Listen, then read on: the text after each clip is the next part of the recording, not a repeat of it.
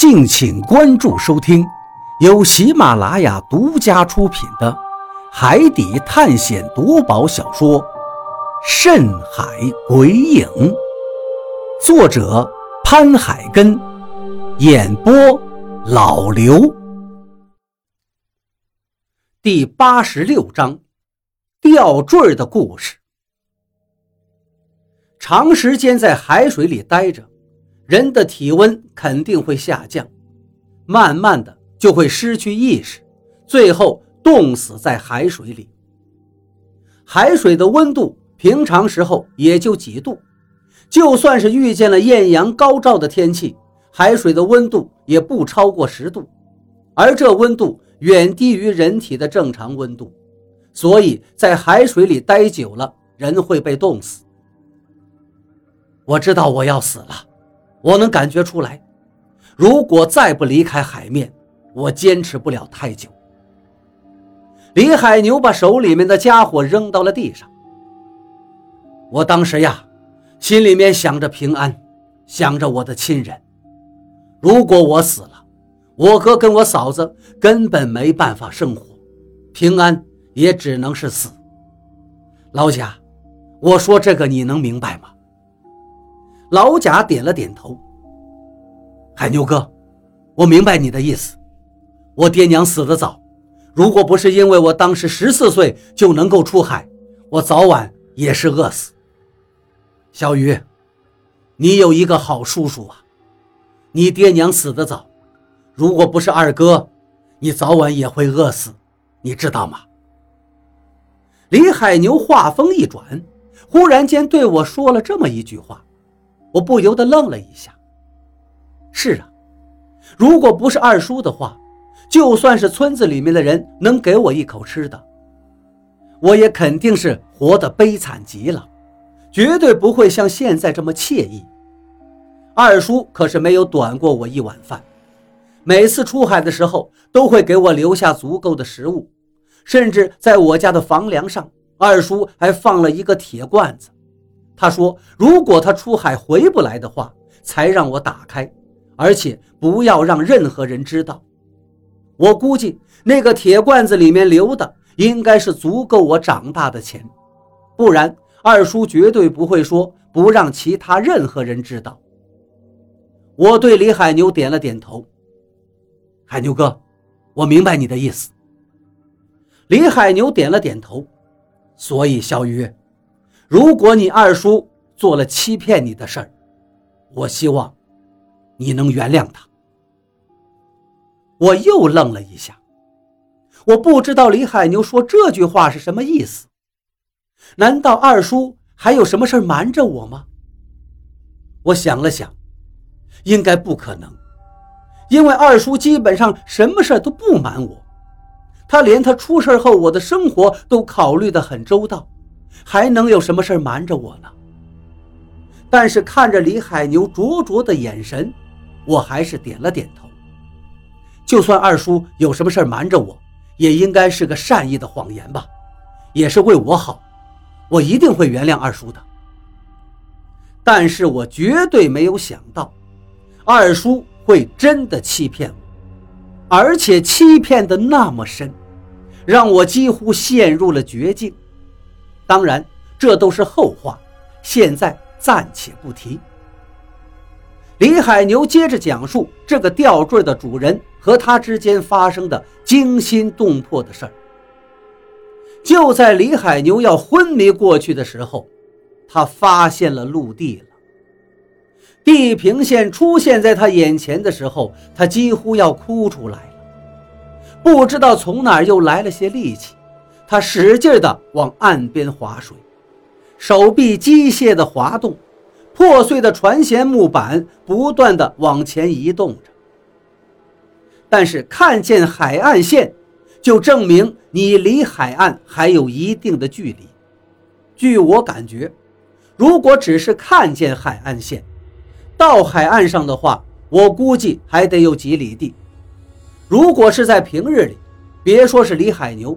就算是我，也就十几分钟的功夫就能游到，但他那个时候可是又饿又渴，而且和风暴搏斗了一天一夜，已经到了筋疲力尽的时候。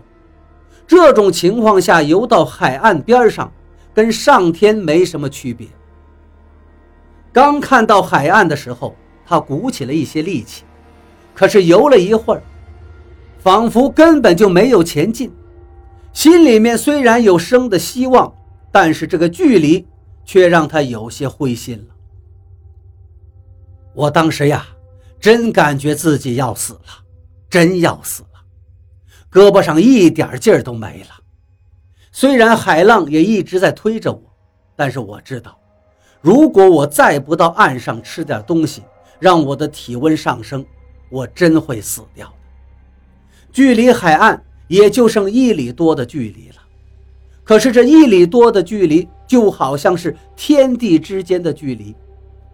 我绝望了，彻底失去了信心，意识越来越模糊，手根本就抓不住那块木板了。海水已经没过了我的口鼻，我虽然还能呼吸，但是根本就没有力气再往上浮了。听到这儿，我叹了一口气，心里面又深深的好奇。当时的他已经是到了山穷水尽的时候了。怎么会获救呢？李海牛见大家都看着他，微微笑道：“天无绝人之路呀！”这句话说的真不错。就在我要沉进海水里的时候，一只手抓住了我，直接把我提了起来。我虚弱的睁开了眼睛，只见一张饱经风霜的脸出现在我的眼前。你被人救了。老贾问道：“是啊，他救了我。他叫龙千军。龙在我们当地是一个很特别的姓，这个姓氏很少见，因为姓龙也犯忌讳，根本就没有办法出海。渔民里面就很少有姓龙的，就算是姓龙，如果想要出海的话，就必须改姓。”一个能够出海并且救了李海牛的人，还姓龙，这就更离奇了。龙千军不算是渔民，他救我的时候，他自己也快要死了。因为姓氏的忌讳，他不能出海养活一家人，只能在岸上打杂，干的最多的活就是跟那些娘们一起接网，在海岸边上捡蛤蜊。虽然饿不死，但是穷得叮当响。而且，就算是干杂活，一般出海的人也不愿意叫他，生怕触了霉头。在出海的时候，龙王爷发怒，收人命啊！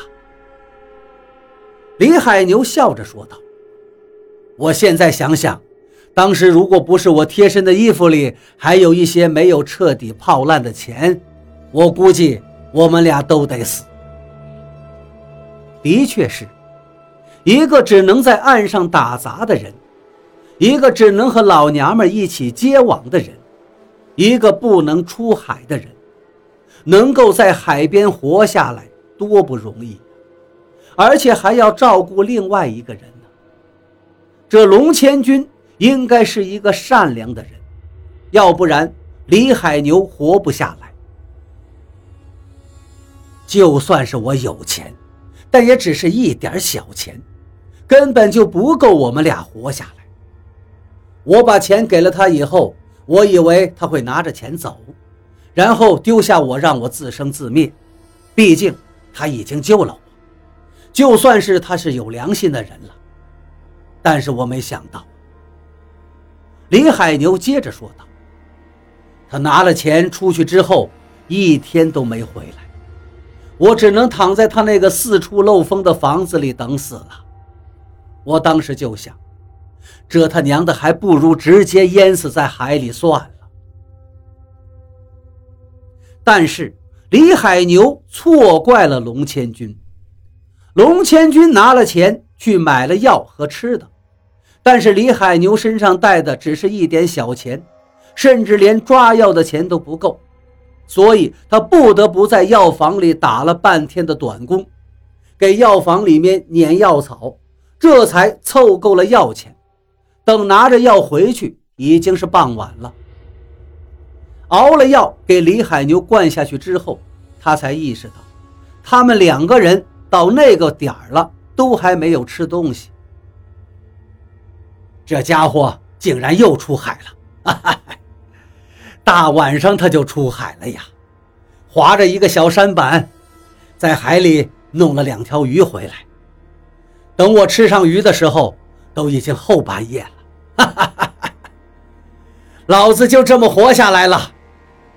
但是跟我一起出海的贾二他们，都死了，都死在了大海里，尸体都找不着。你们知道最离奇的是什么吗？李海牛的发问让我们都陷入了沉默。我们肯定不知道。你们绝对想不出来呀！这个龙千军没有下过海，他还是一个旱鸭子。一个旱鸭子为了救人，大半夜出海。所以呀，当我吃着鱼肉的时候，我心里发誓，我欠眼前这个家伙一条命。就算是他要我现在替他去死。我都心甘情愿。一个大家都认定你不能出海的人，一个不祥的人，为了救别人的命，竟然大半夜出海捕鱼。换成是我，我估计不一定能做到。在那个渔村里，我待了两天才缓过来，我就带他出海。教他我懂得海里面的本事。龙千军学得很快，有我在，每天的渔获可以让我们吃饱喝足，还有富裕。只过了半个月，他的房顶上就晒的全都是鱼竿了。但是我要走了，因为我哥、嫂子还有平安等着我回去呢。如果我再不回去，我那傻哥哥一家三口。估计都会饿死，所以我只能跟他告别了。这个吊坠是我娘留给我的，我一直戴在脖子上。走的时候，我留给了他，我告诉他，如果过不下去了，就来找我，我带他出海。李海牛说到这儿的时候，眼睛中一片落寞。十年了。中间我去找过他两次，但是都是人去楼空。那个屋子长时间没有人住，破败的厉害，人也不见了踪影。有人说他跟着大老板出海去了，还发了大财不回来了。也有的说，因为他姓龙，出海的时候被龙王爷收了。总之各种说法都有，人却是怎么都找不到。没有想到啊，今天竟然在今天，我遇见了这个吊坠这个我当年送给他的吊坠老贾听完，狠狠地叹了一口气：“哎呀，没有想到，这个吊坠还有这样的故事。海牛哥，如果龙千军被这俩洋人给害了，不用你出手。”老子就要了他们两个的命，给那龙兄弟陪葬。李海牛猛然间抬起头来，老子欠他的，今天就还上。大鱼，砸锁开门，我要看看我那兄弟。